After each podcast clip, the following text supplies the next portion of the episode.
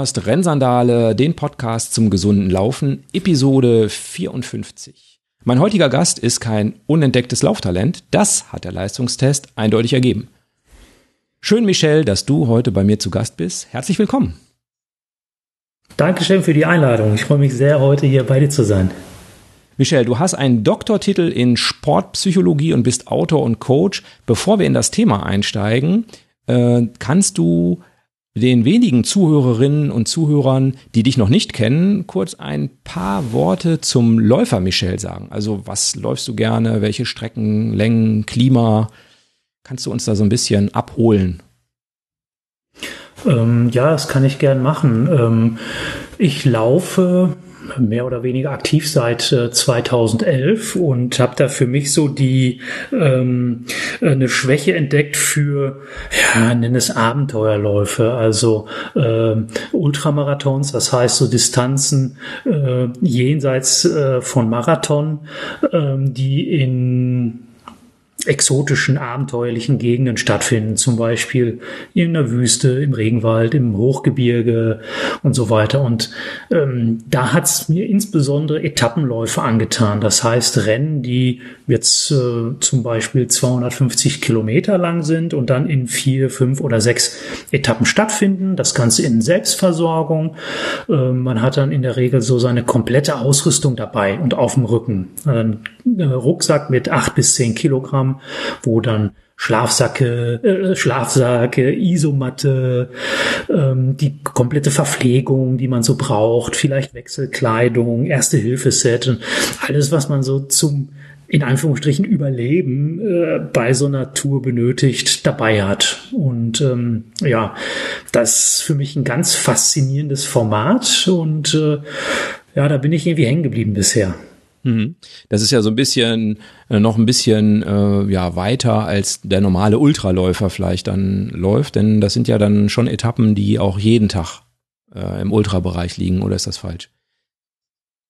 Ähm, das kommt ein bisschen drauf an. Also es gibt Rennen, da ist, äh, da, da gibt es auch kürzere Etappen. Zum Beispiel, was weiß ich, der Start ist dann mal 20 oder das Ende hat 10 Kilometer.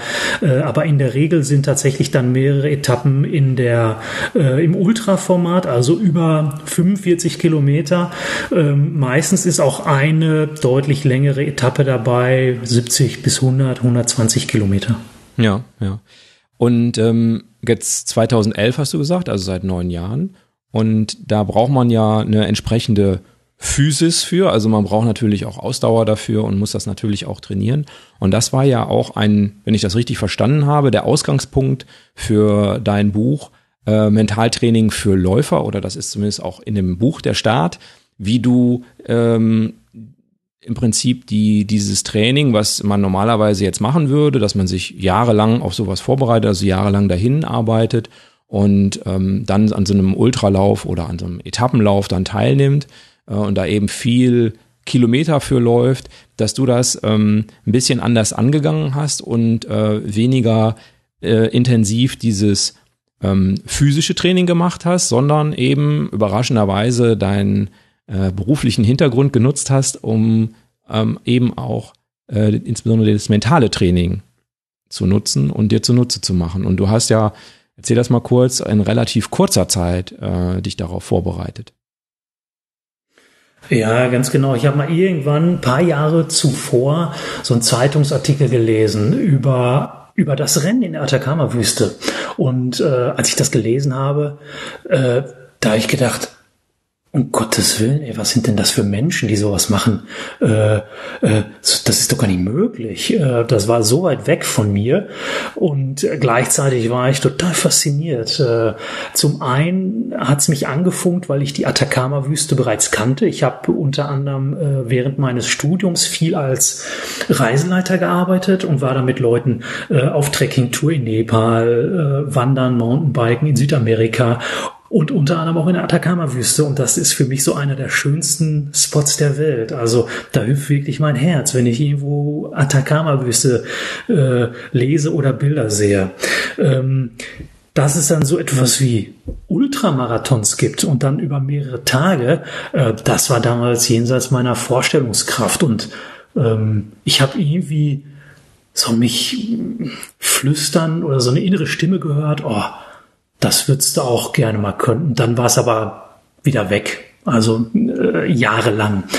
Ähm, ein paar Jahre später ist dann eins zum anderen gekommen, sind so ein paar Puzzleteile zusammengefallen und ich war in einer Situation, wo ich ähm, mich beruflich so ein bisschen neu aufgestellt, umorientiert habe. Ich habe äh, ähm, zunächst vor allem ähm, im Bereich äh, Team- und Führungskräfteentwicklung gearbeitet, habe mal an der Hochschule so ein Curriculum entwickelt, mehrere Jahre durchgeführt zum Thema Schlüsselkompetenzen.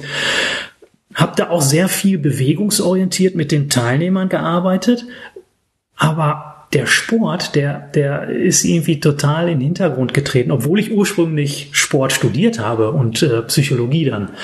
Ähm, und dann habe ich gemerkt, ja, da, da, dir fehlt was. Und ähm, was ist das, was fehlt? Und in welche Richtung möchtest du gehen? Und da wurde mir klar, eigentlich möchtest du doch viel mehr wieder äh, im Sport tätig sein, mit Sportlern arbeiten. Und ähm, ich habe dann so ein bisschen recherchiert, okay, irgendwie Sportpsychologen, wie sind die so ausgebildet, was machen die, was gibt's da so für Strukturen, weil ich da vorher gar nicht tätig war, sondern ich war in der Wirtschaftspsychologie unterwegs. Und ich habe dann gemerkt, eigentlich bin ich mit meinem Rüstzeug, ich habe mehrere, teils auch mehrjährige Coaching-Ausbildungen, da bin ich ziemlich gut gesettet im Vergleich. Und dann habe ich mir gesagt, okay, geil, dann äh, gehst du jetzt äh, vermehrt äh, in Richtung Sport. Und da poppte gleichzeitig dieses, dieses Bild von der Atacama-Wüste auf und dieser Zeitungsartikel. Und da entstand so die Idee, boah, wenn du das vielleicht schaffen würdest und das so als eine Art Selbsttest ganz bewusst angehst, äh, anhand dessen ich demonstriere, wie man durch mentale Trainingstechniken seine Leistungsfähigkeit erheblich äh, steigern, über sich hinauswachsen kann. Was gäbe es für eine bessere Visitenkarte, um in dem Sportbereich verstärkt Fuß zu fassen? Und äh, ja, so kam dann irgendwie eins zum anderen und irgendwann habe ich äh, hing ich vorm, vorm Laptop und äh, ja, habe überlegt, meldest dich an, meldest dich nicht an. Und ja, ich habe mich dann angemeldet. Und äh, die Krux war es, hatte nur noch dreieinhalb Monate zur Vorbereitung. es, war also, es, es, es, war, es war wirklich dann äh, knapp und mein ganzes Umfeld hat gesagt, du bist ja total behämmert, äh, das, das geht nicht, du, du bist überhaupt kein Läufer, du, du kannst das nicht und ähm, ja, und ich habe gesagt, ja, okay, das mag sein, aber mh, hm, ich werde es trotzdem schaffen. Ich werde es trotzdem machen und ich werde es trotzdem schaffen, egal wie, auf allen Vieren, wie auch immer. Ich schaffe das und äh, ja, und äh, so bin ich dann da eingestiegen in, in dieses Event. Ja, ja, sehr spannend. Also ähm, es gab äh, vorletztes Jahr ein Interview bei Fat Boys Run, verlinke ich auch in den Show Notes. Und da hast du ja auch gesagt, dass du da auch vorher nicht mal einen 10 Kilometer Lauf gelaufen bist. Und äh, wenn man sich dann überlegt, dass es dann noch dreieinhalb Monate sind, also alle, die, die jetzt noch keinen zehn Kilometer Lauf gemacht haben, wenn die sich jetzt überlegen, dass sie vielleicht äh, in dreieinhalb Monaten, ich überlege gerade, das ist äh, im November, ne, ähm, dass sie da äh, in der Atacama-Wüste ein Etappenrennen laufen. ich glaube, dann kann man sich ungefähr ein bisschen vorstellen, wie es wie es vielleicht äh, sein müsste. Ähm, ja, wobei ich muss natürlich dazu sagen, ähm, ich bin nicht völlig unsportlich gewesen. Ne? Ich habe ja ähm, gerade schon angedeutet, ich habe unter anderem Sport studiert mhm. und ich habe dann auch, ähm, äh, ja, mich, mich hat's dann aber äh, so in, in, in, in den Bereich ja, Abenteuer, Erlebnissport äh, gezogen. Also ich, ich war viel klettern, habe auch irgendwie Kletterkurse gemacht. Äh, ähm, ich war surfen, Mountainbiken. Ich habe im Rahmen dieser dieser Touren, die ich organisiert habe, war ich mit den Leuten wandern, Trekking. Ich habe ähm, ja so Abenteuer oder Outdoor-Trainings für Führungskräfte gemacht. Da sind wir in den Bergen auch rumgeflitzt. Ich habe teilweise dann Leute auch äh, aus den Bergen geborgen, weil sie sich verletzt haben oder so. Ähm, also ich bin kein kompletter Couch-Potato gewesen. Hm. Äh, aber das Laufen war mir, das Laufen war mir, ich will nicht sagen fremd. Äh, ich bin auch hin und wieder gejoggt. Das Joggen war für mich aber immer ein notwendiges Übel. Ähm, ich habe es unregelmäßig gemacht. Es kam, gab Monate, da bin ich überhaupt nicht gejoggt und dann habe ich es irgendwie zwei, dreimal geschafft zu, zu, joggen, weil ich mir gesagt habe, du musst irgendwie gucken, dass du äh, halbwegs auch ähm, ja fit bleibst oder äh, du, du, musst irgendwie Stress abbauen und das geht äh, übers Joggen irgendwie am schnellsten, am effektivsten. Ähm, aber ich habe nie systematisch trainiert äh, und habe mich auch nie als Läufer gesehen. Im Gegenteil, Laufen fand ich immer total scheiße eigentlich. ja, es geht ja, gibt ja, glaube ich, kaum einen Läufer, der Laufen nicht irgendwie früher scheiße fand. das ist ja schon sehr, sehr lustig irgendwie. Äh, ist ja sehr verbreitet, dass das äh, diese Meinung. Ja, Mentaltraining. Ähm, da habe ich äh, einen schönen Satz ähm, in, in deinem Buch gelesen und ich habe mir aufgeschrieben, äh, Laufen ist zu 90 Prozent Kopfsache, der Rest ist mental. Und ähm, ja. damit wir in dieses Thema Mentaltraining einsteigen, ähm, würde ich mir wünschen, eine Sache, dass wir die mal durchführen. Da hast du nämlich so ein kleines Experiment, wo man auch nur für zuhören muss. Also man muss jetzt nicht selber basteln und Schere und so weiter, Kleber, äh, sondern ähm, ich sag mal, das Zitronenexperiment. Ich weiß gar nicht, ob es im Buch so heißt. Und äh, ja, Michelle, kannst du das mal mit uns machen? Ähm, ja, das kann ich ganz gerne machen. Ähm, sollen wir es einfach machen und hinterher erläuterst du so ein bisschen, äh, was für dich da so interessant war? Oder Gern, ja, ja. Ähm, wie stellst du dir das Ja, kannst ja, gerne okay. mit mir machen oder genau. Na gut, also das Ding äh, ist einfach nur eine Vorstellungsübung, eine, eine, eine ganz bekannte ähm, und ich finde sie sehr einprägsame. Dauert ungefähr ein Minütchen oder zwei und äh, alle Hörer und Hörerinnen draußen sind nun eingeladen, einfach mitzumachen. Egal, ob sie es kennen oder nicht. Also, wenn du möchtest, äh, wenn du Auto fährst, bitte nicht. Aber ansonsten äh, kannst du, wenn du magst, die Augen schließen und dir dann vorstellen, wie du so eine Zitrone in der Hand hast, die ist schon geschält. Und kannst dich äh, dann vor deinem inneren Auge wirklich da hineinversetzen, wie diese Zitrone so in deiner Hand liegt, diese geschälte Zitrone. Du kannst sie vielleicht auch auf der Hand so ein bisschen drehen, das Gewicht spüren dieser Zitrone und dann darfst du dir erlauben, diese Zitrone, die du so in der Hand ein bisschen drehst, bewegst, so ganz langsam mal zur Nase zu führen und mal riechen, wie diese frühreife Zitrone, wie die riecht, was die so für Aroma oder Aromen verspürt und versetz dich da wirklich rein, so intensiv wie möglich, als hättest du wirklich jetzt diese Zitrone in der Hand und riech einfach mal, wie die sich so, wie sie sich so äh, in deiner Nase entfaltet. Ja, und jetzt darfst du sie wieder ein bisschen drehen in der Hand, diese Zitrone, spürst dabei gleichzeitig das Gewicht der Zitrone in der Hand, vielleicht im Arm. Und jetzt kannst du dir erlauben, vorzustellen, wie du den Mund öffnest, die Zitrone zu deinem Mund führst und dann richtig tief hineinbeißt.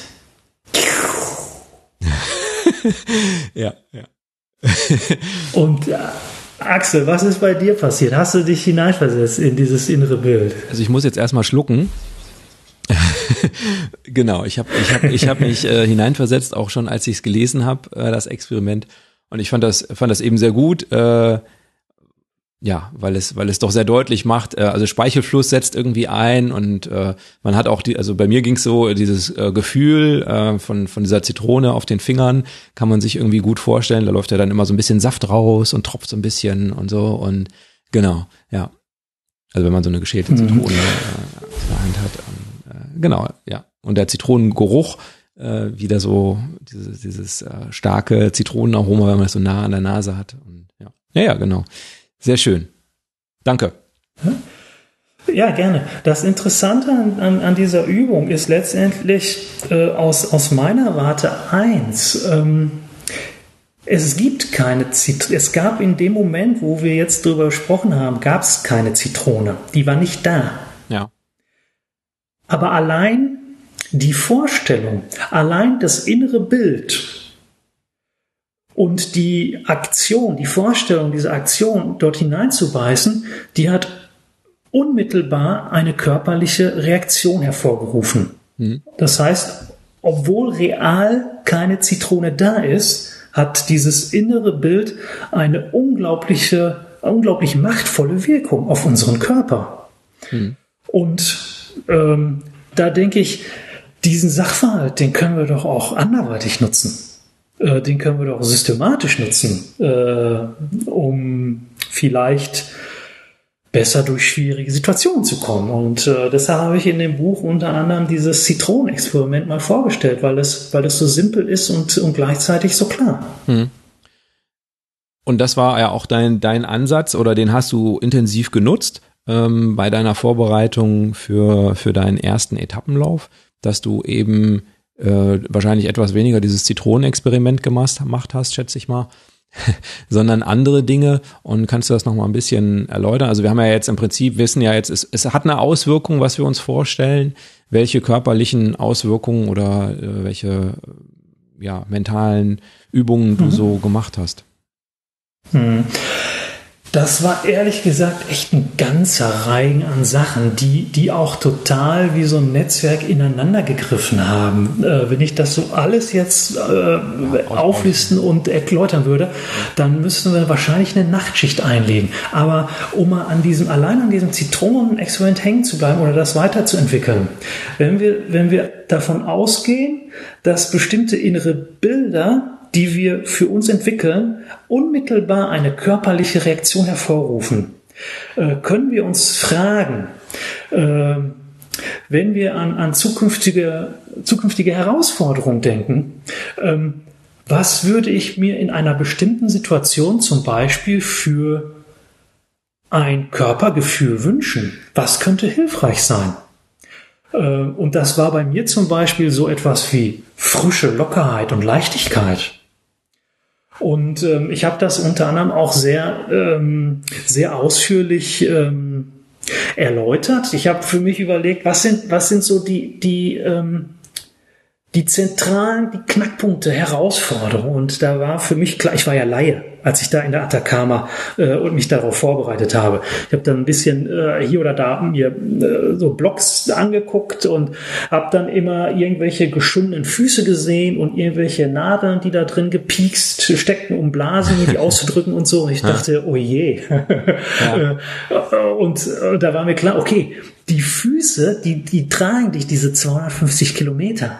Das ist, das ist die eine der zentralen Stellschrauben. Und viele Leute, die da Probleme mit den Füßen bekommen, ähm, die leiden unglaublich ähm, oder müssen vielleicht sogar aussteigen. Also habe ich gesagt, die Füße, du musst gucken, dass die Füße, ähm, ja, dass die dich gut durchs Rennen tragen. Und dann äh, habe ich äh, die Folgefrage äh, mir gestellt, ja, ja, wie sollen denn die Füße sein? Wie sollen die sich denn anfühlen, idealerweise?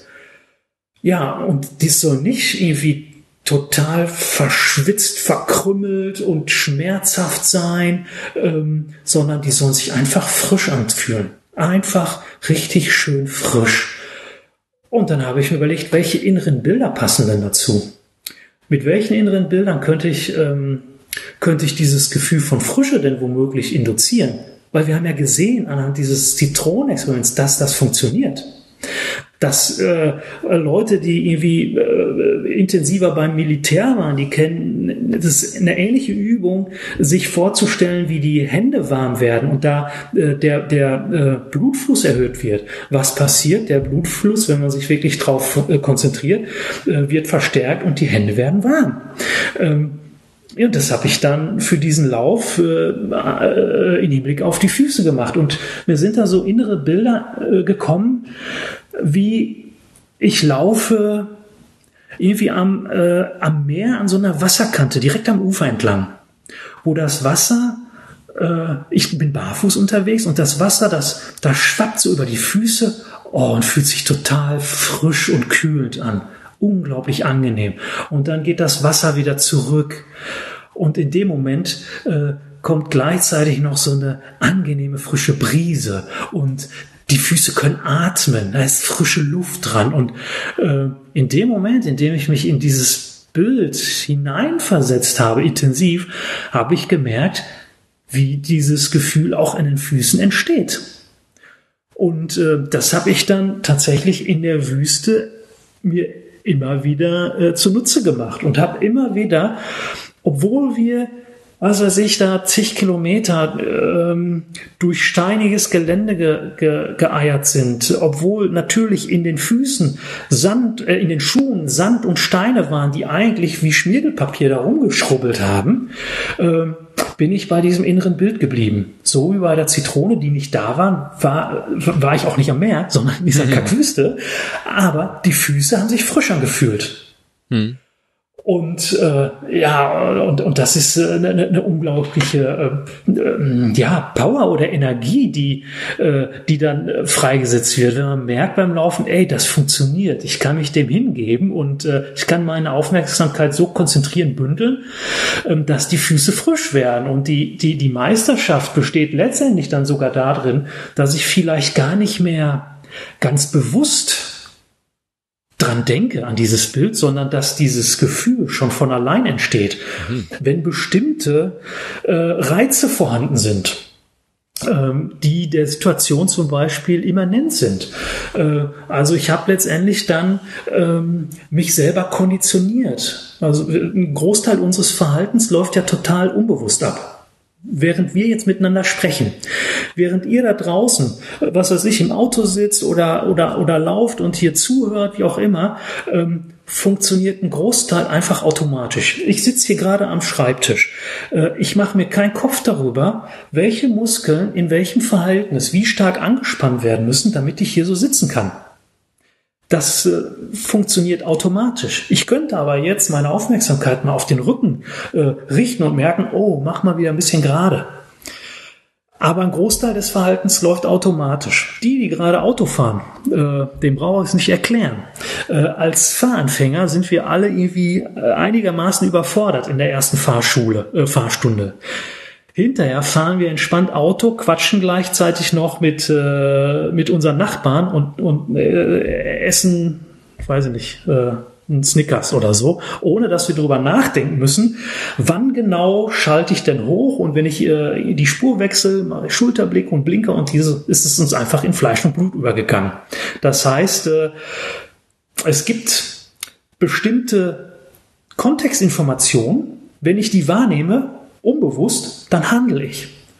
Und genau das ist auch mein Ziel oder allgemein das Ziel von mentalem Training, dass irgendwann bestimmte äh, Routinen einfach entstehen, äh, sodass, sodass Dinge passieren, ohne dass ich bewusst drüber nachdenke. Das geht dann äh, relativ zuverlässig und vor allem schnell. Piloten trainieren äh, regelmäßig irgendwelche Problemszenarien. Triebwerk fällt aus und dann äh, entsteht hier ein Brand, weiß der Kuckuck, was genau mache ich? Gehen das immer wieder mental in Gedanken durch, damit dann im, im Zweifel einfach alles wie auf Autopilot funktioniert. Und ja, das, das können wir wunderbar für uns nutzen und das ist eine sehr, eine sehr mächtige, hilfreiche Ressource.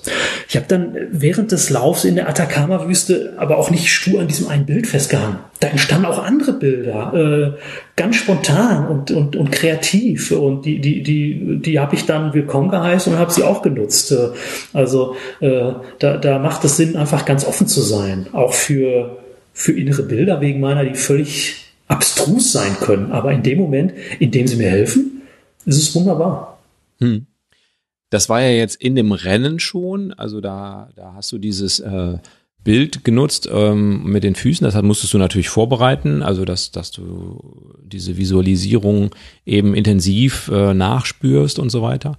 Ähm, du hast aber auch ähm, in dem Buch noch andere Dinge drin, die jetzt vielleicht gar nicht so ja, wettkampforientiert sind, sondern das fand ich auch interessant, auch zur ähm, Verletzungsprophylaxe und so. Ähm, da ist ja auch mein Ansatz, dass man vielleicht äh, das eine oder andere äh, beim Laufen leichter ist, wenn der Laufstil halbwegs passt, ja.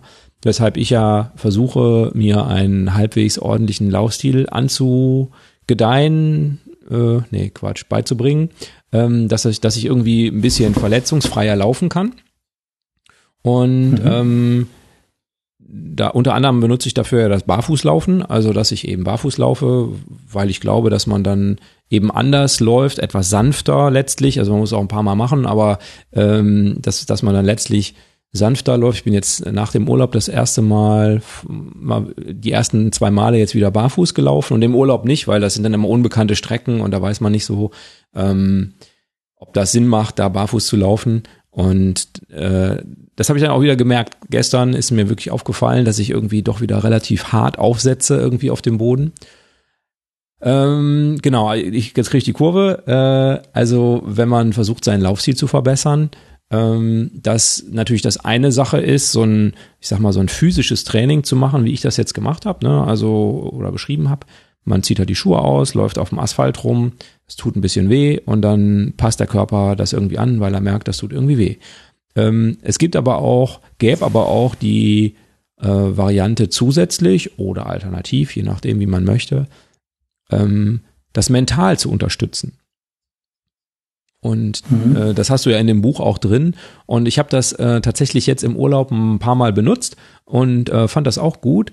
Ähm, denn eigentlich hat ja, wenn man über schönen oder wenn man über einen guten Laufstil redet, dann hat man, ähm, hat man ja was vor Augen normalerweise. Also wie das, wie das aussehen könnte. Ne? Also und dann ähm, ist dann Gibril Lassi oder andere kenianische Wunderläufer sind dann äh, irgendwie vielleicht die einem der Schlusssprint in Berlin oder so, was einem da so einfällt, wie, wie die 42 Kilometer mit einer Pace laufen, die ich noch nicht mal auf 400 Meter schaffe und ähm, hm. dann da federleicht da irgendwie durch das Brandenburger Tor laufen, einmal durch die durch die Banderole durch äh, in neuer Weltrekordzeit und dann wieder rückwärts und so, ähm, äh, um nochmal alle abzuklatschen und so und äh, ja, mit einer irren Geschwindigkeit ja letztlich, also dieses Bild, das, ähm, das, das hat man ja. Und das kann man eben auch nutzen. Kannst du das nochmal ein bisschen äh, näher erläutern, wie du das meinst, dass man dieses Bild nutzen kann, wenn man jetzt so ein Vorbild hat als Beispiel? Ja, es gibt äh, verschiedene Ansätze. Wenn man tatsächlich ähm, äh, da ein konkretes Vorbild vor Augen hat, äh, dann kann das unheimlich wertvoll sein, sich wirklich in diese Person hineinzuversetzen. Also ich sehe ja von außen, okay, wie läuft die denn? Was hat die vielleicht für ein Kniehob? Was machen die mit den Schultern und Armen? Wie ist der Oberkörper überhaupt? Also wir haben so ein Bild. Und äh, das Interessante ist, wir müssen es gar nicht äh, wie ein Biomechanikwissenschaftler komplett auseinanderdröseln. Aber wenn wir so ein Bild haben und uns dann erlauben, uns wirklich in diese Person hinein zu versetzen, und jetzt laufe ich mal wie äh, Vorbild XYZ, dann kann das relativ schnell entsprechende Auswirkungen haben, positive. Ähm, also das, das ist äh, simpel, aber mächtig. äh, sollten wir nutzen. Mhm. Ähm, Gleichzeitig, um nochmal auf dein Ding zurückzukommen, dieses Barfußlaufen. Das hat mir auch unglaublich geholfen, weil ähm, ich bin teilweise auch so ein bisschen barfuß unterwegs gewesen und, dann, und, und stell dir dann noch vor, du steckst die Ohrenpropfen in die, in die Ohren. Mhm. Dann hörst du richtig deinen Aufprall. Und wenn es dann in deinem Kopf scheppert, mhm. dann, dann kannst du dir denken, oh, vielleicht versuche ich es mal irgendwie geschmeidig wie eine Katze oder so. Ja. Ähm, das ist dann, dann, dann kombiniert man gleichzeitig noch wunderbar so ein akustisches Signal, das von, von innen kommt. Und ich habe das auch teilweise erlebt, wenn wir selber, ich habe ja ein paar Mal so einen Forschungslauf organisiert, wo ich Daten auch für meine Doktorarbeit gesammelt habe. Ähm, das waren auch dann Selbstversorgerläufe, wo die Leute mit einem 10-Kilo-Rucksack laufen mussten. Viele haben die Erfahrung bis dahin gar nicht gehabt, mit einem Rucksack zu laufen. Und äh, die kamen dann an und sagten, ja, oder im Vorfeld, train, ja, ich trainiere jetzt mal ein, zwei Mal mit dem Rucksack zu laufen, mit diesen zehn Kilo. Ähm, die sagten, das hat ihn völlig den Po zerschossen und die, die, die, die Biomechanik ist einfach eine völlig andere. Und wenn man dann wie so eine Gazelle rumhüpft, äh, dann kann das irgendwie ein paar Stunden echt äh, den Tod bedeuten.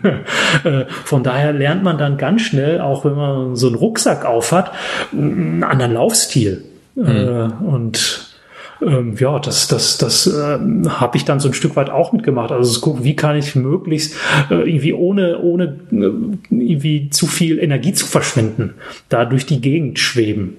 aber ohne dann permanent an irgendeinem Stein oder irgendeiner Wurzel hängen zu bleiben. Hm. Diese, wenn man die Aufmerksamkeit auf bestimmte Teile richtet, ich hatte in den letzten Episoden ja auch ähm, was zu, zu Mindfulness oder dem deutschen Wort Achtsamkeit. Ähm, wie grenzt sich das oder wie würdest du sagen, was ist da der Unterschied zu, zum, zu dem, was du machst, also zu dem Mentaltraining? Ähm, ist ja doch ein Unterschied, oder? Also das ist ja nicht dasselbe, wenn man jetzt so Achtsamkeitsübungen äh, macht. Äh, oder kombiniert sich okay. das? Okay, wie, wie, wie, wie, wie habt ihr denn dann in eurem letzten Podcast Achtsamkeit definiert? Das ist ja ganz gut zu wissen, ja, um okay. zu gucken, wie ich da andocke. Ähm, Achtsamkeit ist die, dass man im Hier und Jetzt ist, also dass man nicht an gestern und nicht an morgen denkt, sondern im Hier und Jetzt ist und seine Aufmerksamkeit auf einen bestimmten Punkt richtet. Beispielsweise wurde da immer die Atmung genannt ne, von den, von den Podcast-Gästen. Okay. Eben auf die Atmung achtet und da sehr bewusst diese Atmung wahrnimmt und spürt und so, ähm, wie, wie, wie die Atmung eben ist und wie sie sich verändert. Genau. Mhm, okay. Ähm, hieße dann zum Beispiel auch, was er sich, wenn die Oberschenkel total brennen, ich äh, konzentriere mich jetzt nur auf die Oberschenkel, wie sie brennen, um das weiterzuentwickeln. Ähm, ja, das wäre wahrscheinlich jetzt mit negativen äh, äh, reizen, ne? oder? Also ja. spontan jetzt, also meine Reaktion, ja. wenn, wenn man ja. sich jetzt auf was Negatives, kann man machen. ähm, genau. Ja, das also könnte man machen. Wenn die Oberschenkel brennen, ähm, könnte man sich darauf konzentrieren, ja. Äh, ob das dann, ob das zielführend ist, äh, sich dann auf schmerzende Oberschenkel zu konzentrieren, das ist die, das ist die, das ist die Frage.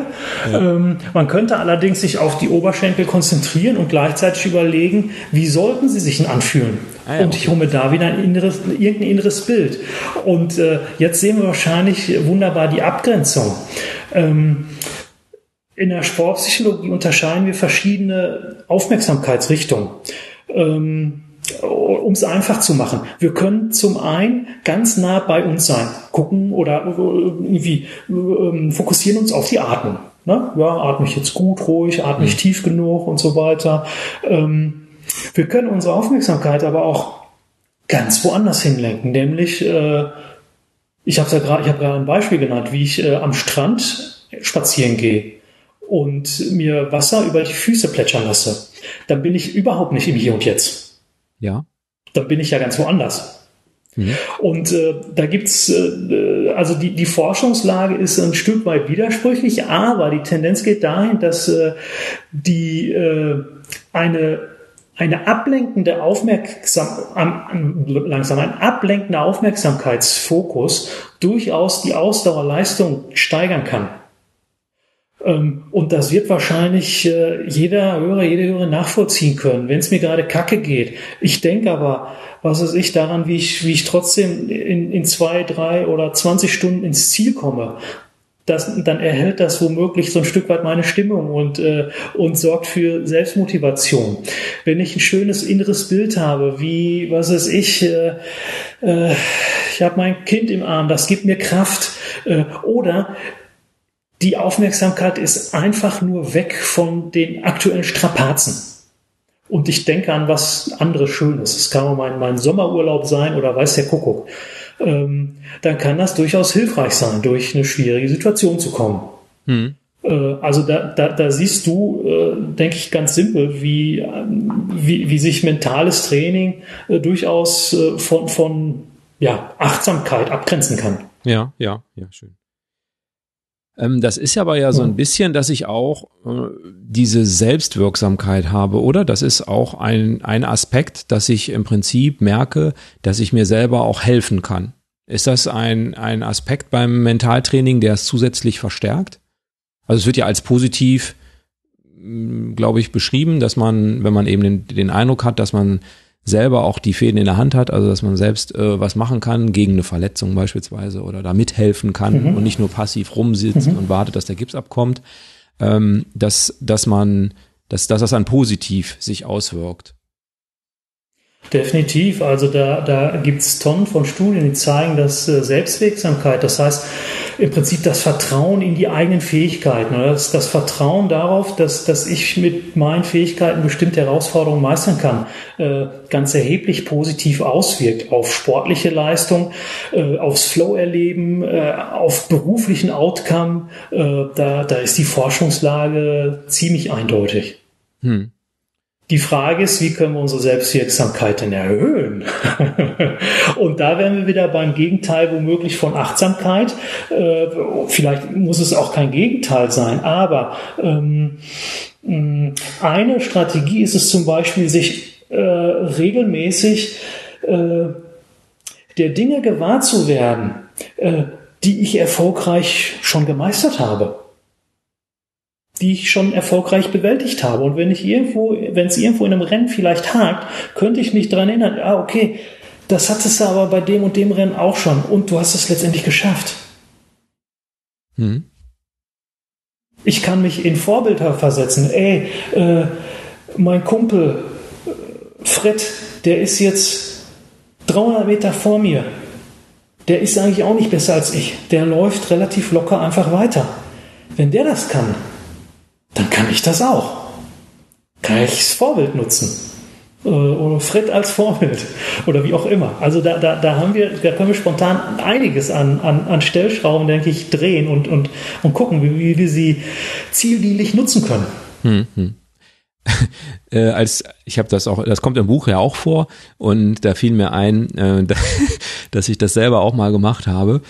Ähm, es gab mal äh, so ein 24-Stunden-Benefits-Schwimmen und ich habe da auch nicht für trainiert oder so. Ähm, und äh, dann bin ich, äh, habe ich gedacht, ach, nachmittags und so, da gehen da ja alle hin, das war am Wochenende. Äh, dann bin ich da ja so, weiß nicht, 22 Uhr oder so hingegangen. Und ähm, weiß ich jetzt nicht mehr, kann auch 21 Uhr, also abends auf jeden Fall. Und dann mit mir ging auch jemand anders dahin und dann kamen wir auch recht zeitgleich da aus der Kabine und gingen recht zeitgleich an den Start. Da habe ich mir so gedacht, naja, mindestens zwei Bahnen mehr als der. Ne? und äh, ich bin ich bin mit Flossen geschwommen und äh, der ist glaube ich normal gekrault. Ja, das ist ja manchmal so, dass man sich vielleicht am falschen orientiert. ähm, also ich glaube, ich habe es geschafft. Ich weiß gar nicht mehr so genau. Aber äh, letztlich sind bei mir elf Kilometer rausgepurzelt, ähm, was die Sponsoren auch äh, in arge Nöte gebracht hat. Also man, man sagt dann ja, wie viel zahlst du pro Bahn und so, kennst ja diese diese Spons gesponserten Benefits ja, ja. Äh, Sachen okay. und dann irgendwie auch 50 Cent pro Bahn. äh, ist dann natürlich schnell mal ein Monatslohn weg. Ähm, nee, aber äh, äh, ja, das war auch, äh, also habe ich auch mir so so ein, so ein in Anführungszeichen Vorbild genommen, habe gedacht, naja, okay, einfach länger als der und dann danach kannst du dann ja. aufhören. Und äh, leider war das aber irgendwie jemand, der es konnte. genau, falsches Vorbild. Aber ich glaube, es hat geklappt am Ende. Da bin ich dann irgendwie morgens um fünf da aus dem Wasser gekrabbelt wieder. Ja. Ja, cool. Ja, ich habe ich hab auch mal so eine Situation gehabt, wo ich mich an jemanden drangeklemmt habe. Das war, das war total äh, geil. Ähm, ein Rennen in der Türkei. Ähm, beim Lückischen Weg Ultramarathon auch 250 Kilometer und es war die lange Etappe. Keine Ahnung, 80 Kilometer waren das dann. Wir hatten schon mehrere Etappen, 150 Kilometer dann in den Knochen. Und ich habe vor für mich gesagt, das wird hier heute dein Meisterstück. Also mir ging es überhaupt nicht darum, äh, besonders gutes Ranking zu haben. Das geht's mir nie, weil äh, ich äh, daheim kein sonderlich fleißiger Trainierer bin. Äh, das ist das ist mir nicht wichtig. Ähm, sondern ich will gucken, dass ich irgendwie immer halbwegs durchkomme und ich experimentiere mit meinen Tools und genieße gleichzeitig das Unterwegssein, ja, und irgendwie Menschen kennenlernen, Kulturen und so weiter. Das sind so meine Antriebe. So, und dann bin ich da unterwegs, sagen, ja, das wird dein Meisterstück. Ich wusste noch gar nicht genau, äh, was es bedeuten soll und was ich, was ich denn mache oder ob, mit was genau ich experimentieren soll. Dann ging das los, die ersten Kilometer, äh, habe ich mich, war ich mit Andy, das ist ein anderer deutscher Läufer, der mich charmanterweise German Weißwurst genannt hat, weil ich immer so ein, so, so ein weißes Kompressionsdress anhatte und das sieht total scheiße aus und ich sehe auch wirklich wie eine zusammengequetschte Weißwurst da drin aus und habe dann permanent Stress mit meiner Frau, die sagt, Michelle, das kannst du nicht anziehen, das Zeug, äh, das kommt in Müll, das ist so dreckig, das kriegt man nicht mehr sauber und das sieht doch einfach nur scheiße aus. Und ich habe immer gesagt, ja, Du hast völlig recht, aber das hat sich in der Atacama an, das lief so super. Ich muss es wieder anziehen. also wie so, wie so ein Fußballer, der irgendwie mit irgendeinem Sockenpaar drei Tore geschossen hat, der dann auch in den nächsten Spielen immer dieses Sockenpaar anziehen muss. Auf jeden Fall war ich dann, äh, sind gestartet und das lief katastrophal anfangs. Wir haben uns mehrmals total verlaufen, haben Abzweige nicht gesehen, hingen in irgendwelchen Canyons, aus denen wir rausklettern mussten. Wir waren echt richtig angepisst und äh, haben uns dann auch gegenseitig noch so angestachelt, äh, negativ und äh, so eine Scheiße und schlecht markiert und äh, äh. und dann habe ich irgendwann gemerkt, ey, um Gottes Willen, da musst du jetzt raus hier aus, äh, das, das macht überhaupt keinen Spaß und äh, lass die da weiter rumquengeln und machen und tun. Und ich habe dann gesagt, Jungs, äh, nehm's mir nicht übel, wir sehen uns heute Abend, aber ich laufe mal ein paar Meter vor, ich brauche mal meine Ruhe. So, dann bin ich alleine gelaufen. Wir haben es dann wieder auf, auf, die, auf, den, äh, auf die Original-Rennstrecke geschafft und dann schoss irgendwann ein türkischer Läufer an mir vorbei ein, ein, ein, ein einarmiger Läufer. Und ich dachte irgendwie bei 40 Grad, Alter, ein Arm und der schießt so an dir vorbei und du quälst dich hier. Boah, das kann doch nicht sein. Da musst du dranbleiben. Und da habe ich gesagt, okay, was machst du jetzt? Was machst du jetzt? Was für eine Strategie zauberst du jetzt aus deinem Hut? Du kennst so viel, du kennst sie alle. Was willst du denn jetzt bewusst mal machen? Du hast doch gesagt, heute wird dein Meisterstück. Dann fang doch auch mal an. Und dann habe ich gesagt, okay, ich probiere heute mal äh, das Thema Selbstgesprächsregulation aus. So hört sich das total verstockt und steif in, in Fachjargon an. Also letztendlich Gedankensteuerung. Wie, was, was denke ich, was, was sage ich, laut oder leise zu mir selbst? Und ich habe dann wieder überlegt, was wäre denn hilfreich und wie willst du, wie willst du dich jetzt in dem Moment fühlen? Was möchtest du Michel, du Rakete. ja, vielleicht. Aber bei mir kann was ganz anderes. Wenn es einer kann, dann du. So, nee, nee, nee. Äh, nee. Da kam sowas wie, äh, das, äh, das wird wahrscheinlich jetzt niemand draußen, der zuhört, verstehen. Muss es auch nicht, weil für mich persönlich hat es in dem Moment gepasst und ich bin teilweise in, in, in den Coachings hier mit, mit Sportlern oder auch mit Managern, sind wir überrascht, was für innere Bilder da kommen oder was für Gedanken oder Schlüsselwörter, wo man nur denkt, hä, was?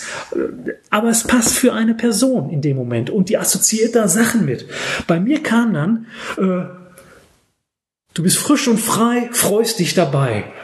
so total bresig. Und ich habe dann gesagt, okay, und jetzt machst du genau das. Äh, du machst nichts anderes, als dir genau das laut, leise, innerlich vorzusagen. Du bist frisch, frei, freust dich dabei und kannst dir dann wegen meiner auch vorstellen, wo in deinem Körper du dich frisch und frei fühlst und, und befreit. Und, und so ging das los. Und ich habe dann gemerkt, nach zehn Minuten, du frisch und frei, freust dich dabei, frisch und frei, freust dich dabei. Äh, wie sich das synchronisiert hat mit meinem mit meiner Atmung und mit meinem Schritt, äh, mit meiner Pace, oder mit, meinem, mit meiner Schrittfrequenz.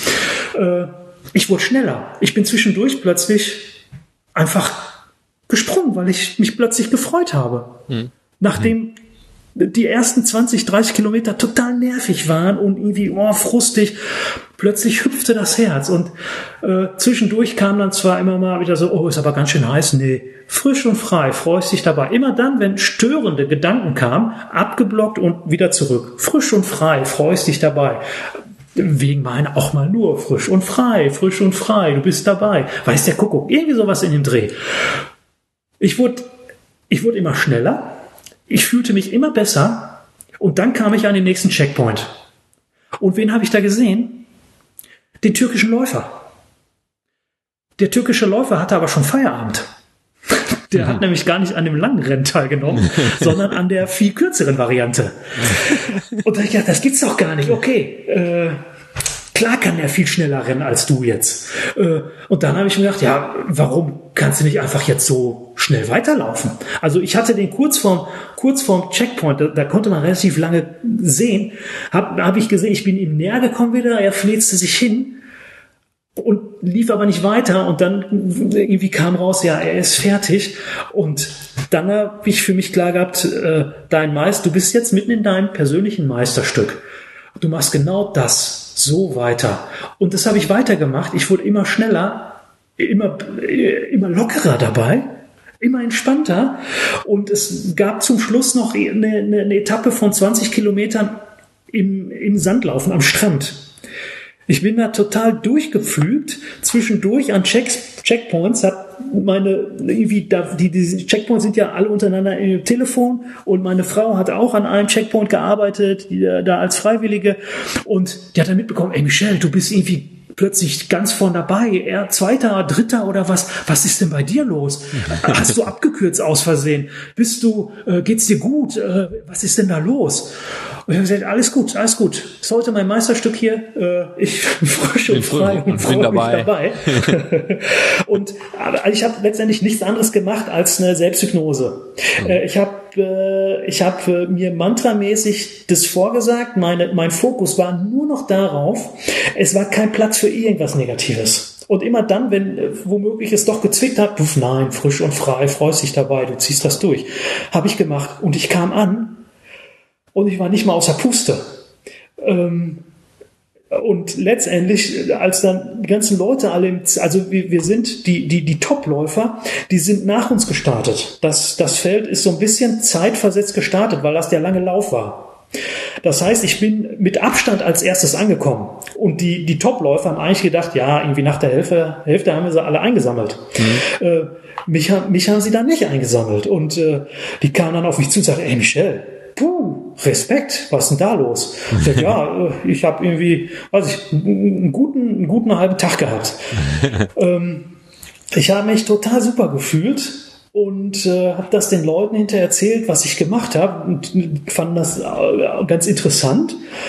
Und dann war das Rennen für mich aber gelaufen. Also am nächsten Tag, ich habe dann auch dem Andi, der mich äh, German Weißwurst genannt hat, da habe ich gesagt, das war mein Meisterstück jetzt laufe ich entspannt mit dir weiter. und da guckt er wie. Du hast jetzt so viele Plätze gut gemacht, äh, du bist jetzt ganz vorn dabei, äh, bleib doch dabei. Ich habe gesagt, nee, das interessiert mich gar nicht. Ähm, ne? Ich habe jetzt für mich so ein, ein Ding gehabt, wo ich wieder mit einer Technik experimentiert habe, habe gemerkt, Wahnsinn, Wahnsinn, was das bei dir bewirkt. Und, äh, und das reicht mir zusammen mit dem Erlebnis allgemein.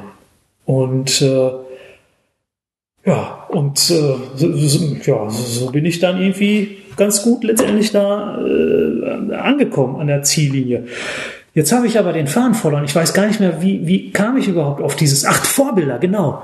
Äh, so, da habe ich mir, da habe ich mich da auch an jemand dran geklemmt, so wie du beim Schwimmen.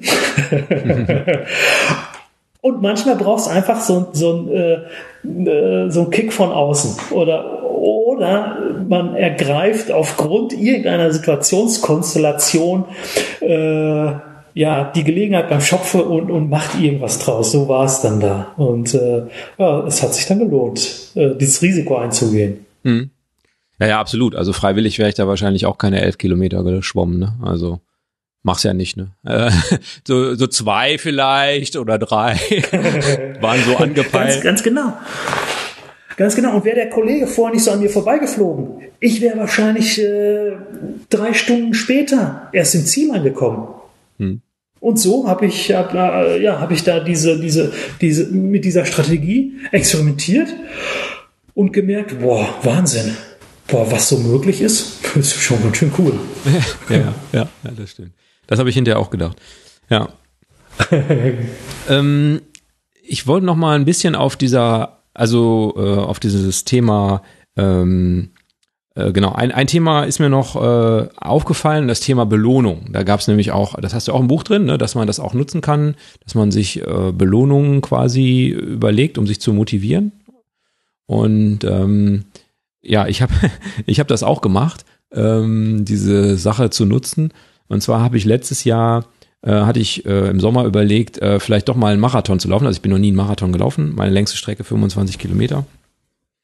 Mhm. Und ähm, habe mir überlegt, alles klar, ähm, du kannst ja mal einen Marathon laufen, also jetzt gar nicht irgendwie mit einer bestimmten Zielzeit oder so, ähm, sondern ähm, im, im Wesentlichen erstmal der erste Marathon ist auf jeden Fall dann der schönste bis dahin, ähm, so dass man da gut durchkommt, so wie du das auch bei dem Etappenrennen ähm, beschrieben hast. Da habe ich mir mal überlegt, okay, äh, du kannst dir ja selber eine Belohnung machen. Ne? Und ähm, da habe ich ähm, mir überlegt, alles klar, äh, wenn du das schaffst, dann kaufst du dir eine neue Laufuhr. Mhm. Ähm, und letztlich äh, habe ich es dämlich angegangen. Ich habe nämlich als allererstes habe ich gedacht, naja, wo stehst du denn irgendwie? Bin ich mal zehn Kilometer auf Zeit gelaufen und dabei habe ich mir einen Muskelfaserriss zugezogen und äh, dann musste ich so lange aussetzen mit dem Laufen, dass ich äh, letztlich das auch alles nicht. Ich hatte mir übrigens einen Witten-Marathon ausgesucht. Ähm, okay. Aber äh, das hat dann letztlich alles nicht gepasst und ich habe es auch bis heute nicht wieder neu äh, neu angestartet das Thema. Ähm, ja und jetzt habe ich immer noch diese alte Laufuhr. Ne? kann, kann natürlich die, auch schief gehen. Ne? Jetzt muss ich irgendwann mal so einen Kack-Marathon laufen, nur damit ich mir eine neue Laufuhr kaufen kann. genau.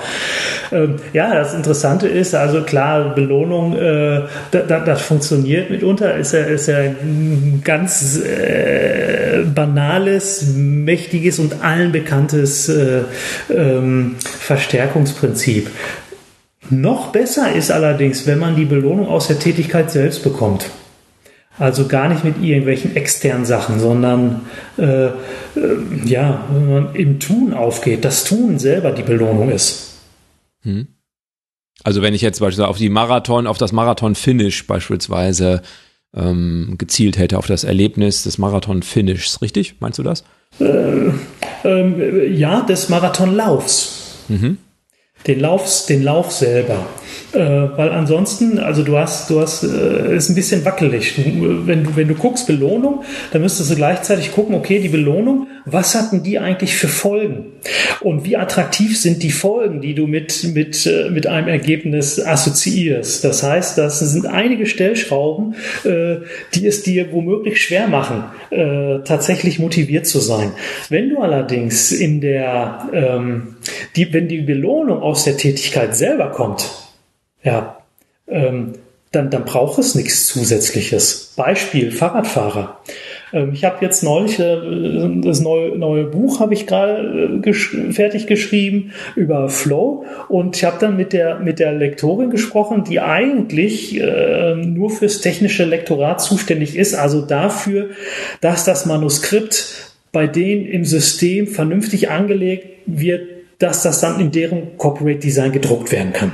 Mhm. Ähm, aber inhaltliches Lektorat macht sie eigentlich gar nicht. Wir haben dann gequatscht und sie ist dann aber so neugierig geworden und hat, hat sich trotzdem durchgelesen. Äh, etwas genauer und ihr Mann auch. Und die, er fährt passioniert Rennrad und sie sagt, sie, sie fährt nur Rennrad, wenn es hinterher äh, irgendeine Belohnung gibt und die Belohnung auch entsprechend attraktiv ist, hoch ist, wie auch immer. Ansonsten kommt sie gar nicht auf den Gaul. Er, für ihn ist das Fahren selber Belohnung. Der braucht kein besonderes Ausflugsziel. Der braucht kein besonderes Programm. Der braucht keine kein Eis äh, oder sonst was, sondern das Fahren selber ist die Belohnung. Hm.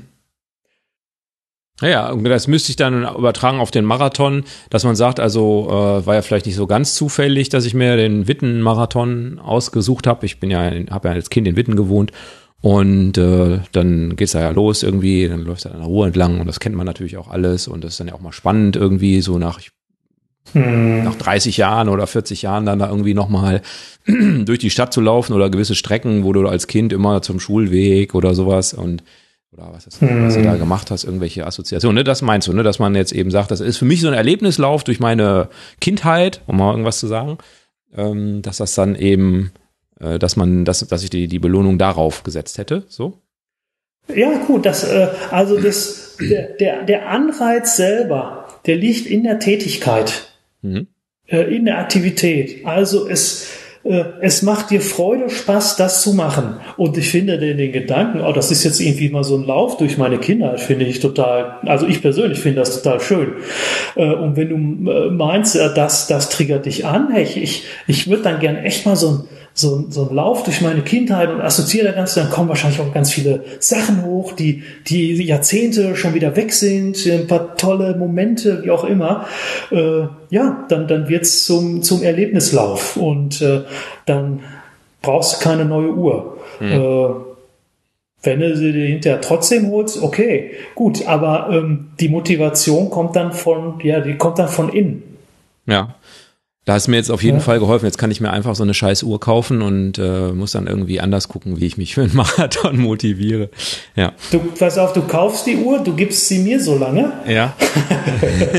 und wenn du, wenn, wenn du Wittenmarathon schön gemacht hast, äh, dann, äh, dann gebe ich sie dir zurück. Ah, das ist äh, eine super Idee. Ich denke mal drüber nach. ich möchte nochmal zurückkommen auf das Buch. Ähm, ich habe das Buch im Urlaub gelesen und ich habe so für mich festgestellt, dass das vielleicht, äh, also im Familienurlaub, dass das vielleicht nicht so ideal war. Ähm, ich, also ich habe immer mal wieder so eine halbe Stunde oder so gefunden, wo ich mich damit beschäftigen konnte. Man muss es ja nicht zwingend von vorne nach hinten lesen. Ich habe es trotzdem komplett gelesen. Ähm, und ähm, es ist ja nicht so ein Buch, also so ist mein Empfinden, so ein Buch, was man so in die Hand nimmt, durchliest und dann am Ende kennt man die zehn Tipps äh, des Mentaltrainings für Läufer, sondern man muss ja, wir haben das gerade, hast es auch schon sehr gut irgendwie dargestellt, dass dich eine gewisse Sache, nämlich, äh, was war das, äh, leicht, frei, ich bin dabei, dass dich das irgendwie, dass das für dich der richtige Satz war, ja, und nicht, ey, Rakete, gib's ihm oder irgendwie sowas, ja, was eben dich überhaupt nicht motiviert hätte, sondern man muss eben für sich herausfinden, was, ähm, was einen antreibt oder was, was für einen passt. Ne? Ähm, und da muss man natürlich, also war, war so mein Empfinden, man muss schon sich, also wenn man das Buch, Buch nimmt und davon wirklich was haben will, und das ist ja auch immer möglich, so ein Buch kann man ja nochmal aufschlagen, ähm, muss man sich schon noch ein bisschen Zeit nehmen, sich da auch wirklich intensiv rein zu versetzen. Also wenn man hm. das nicht, wenn man das nicht schafft, dann, dann, dann, dann und dann wieder einer, ah, jetzt äh, hol doch mal, weiß nicht, Tomaten waschen oder irgendwie sowas, ähm, dann und man dann wieder hm. rauskommt, dann ist es, das ist dann schon ein bisschen schwierig. Man kann es nicht so nebenher lesen. Das war so mein Gefühl. Hm. Die, die die, die Zugänge, soweit ich das mitbekommen habe, und ich habe äh, erstaunlich viele Rückmeldungen bekommen und Leserbriefe, was ich sensationell finde, mhm. ähm, die, die, die zeigen mir, dass die Zugänge mitunter doch unterschiedlich sind. Manche Leute schmökern rein und nehmen sich mal den ein oder anderen Tipp in Anführungsstrichen raus oder, oder Hinweise oder fühlen sich mit dem einen oder anderen auch bestätigt oder kriegen mal eine neue Idee, ja, äh, was ja. sie machen können. Mhm. Ähm, es gibt aber auch Leute, und das, das sind echt viele, die, ähm, die holen das Buch immer wieder hervor. Und sie nutzen es ein Stück weit auch so, wie ich mir das eigentlich gedacht habe. Denn äh, es ist sowas wie ein, ein, ein Workshop oder ein intensives Coaching. Äh, nur, dass ich in Buchform dabei bin und nicht live. Mhm. Ähm, das heißt, äh, dass die intensive Auseinandersetzung mit sich selbst ganz zentral ist. Ähm, und wir entwickeln uns ja auch immer weiter. Also entwickeln sich womöglich auch die Strategien weiter. Oder äh, vielleicht habe ich in, weil ein Jahr nachdem ich das erste Mal mit dem Buch gearbeitet habe, hm, habe ich zu, zu einem anderen Thema einen anderen Zugang. Vielleicht ist das Thema Verletzung äh, zu einem bestimmten Zeitpunkt gar nicht relevant und dann wird es aber relevant. Oder, oder, oder. Also das ist, das ist sehr verschieden. Ähm, ich bekomme gleichzeitig wirklich andauernd irgendwelche Interviewanfragen, so nach dem Motto, ja, Herr Ufer, äh, können Sie uns mal so Ihre fünf besten Tipps mitteilen? Und ich antworte mittlerweile relativ häufig, ich kann es sogar noch kürzer. Ein Tipp. Nämlich, es gibt nicht den einen goldenen oder die fünf goldenen Motivationstipps. Die gibt es nicht, die kann es nicht geben, weil wir sind alle total unterschiedlich. Äh, wir haben unterschiedliche Persönlichkeiten. Wir haben unterschiedliche Ziele. Wir haben unterschiedliche Bedürfnisse, unterschiedliche Interessen. Äh, wir haben eine, eine unterschiedliche Biografie, unterschiedliche Prägung. Äh, wir haben unterschiedlichen Leistungsstand. Dann anzunehmen, dass äh, eine Strategie auf alle gleichzeitig gut passt, da, da merkst du doch schon, es kann doch nicht funktionieren. Ne? Mhm. Ähm, es macht also Sinn, wirklich für sich zu gucken, okay, wo stehe ich gerade, wo will ich hin und wie kann ich das am besten machen? Und, und da findet jeder seine ganz persönlichen Lösungen. Das braucht aber so ein Stück weit Ehrlichkeit, äh, Ehrlichkeit und Offenheit, sich mit sich selber auseinanderzusetzen. Und das braucht dann aber auch den Raum, um das wirklich zu machen. Hm. Und wie du sagst, da kann es manchmal nett sein, in einer halben Stunde vielleicht mal so ein Thema anzulesen und das ist ja vielleicht auch gut. Aber ich habe ja ganz bewusst auch viele Übungen da drin. Äh, und da brauchst dann einfach die, ja, den, den Raum, das tatsächlich zu machen. Das ist so wie, stell dir vor, du, du lädst dir irgendwo einen Trainingsplan runter oder es gibt ja zig Anbieter von, von Lauftrainingsplänen. Da steht dann drin, was weiß ich, mach äh, einmal die Woche einen langen Lauf, so und so mit der Herzfrequenz, mach dreimal dieses, zweimal das oder weiß der Kuckuck. Ne? Ähm, indem ich das lese, verbessere ich mich aber nicht. Hm, ich genau. muss diese Einheiten ja. machen. Ich, ich, muss, ich muss den Kack laufen. Ich muss hüpfen. Lauf ABC, weiß der Geier was. Äh, wenn ich es nicht mache, äh, dann entwickle ich mich nicht weiter. Und äh, deshalb heißt mentales Training auch Training. Es geht darum, das hatte ich ja schon mal gesagt, dass wir, dass wir für uns Routinen entwickeln und, äh, und, die, und diese Routinen ja so ein Stück weit in Fleisch und Blut übergehen und, und gleichzeitig aber auch wir offen sind dafür. Also ich habe zum Beispiel auch viel mit, mit Musik gearbeitet. Ähm, innere Musik und diese Musikstücke ganz gezielt wieder verknüpft äh, im Sinne von so wenn dann Dinge äh, Kondition wenn ich dieses Musikstück höre dann denke ich an dieses innere Bild oder an dieses Gefühl und das genau in der Situation ähm, Stücke die ich damals in der Atacama Wüste gehört habe und die die mich emotional durch die Decke haben gehen lassen im positiven Sinne hm. die funktionieren witzigerweise jetzt gar nicht mehr alle so äh, also es ändert sich. Jetzt kommen da andere Sachen. Äh, die Selbstgespräche, die ändern sich. Ähm, also da, da macht es Sinn, auch einfach das als so, ein, so einen permanenten Prozess anzusehen. Wenn man sich immer weiterentwickelt. Absolut, genauso habe ich es gemeint. Also ähm, das ist nichts, was man einfach mal so liest und ähm, dann ist man irgendwie weitergekommen.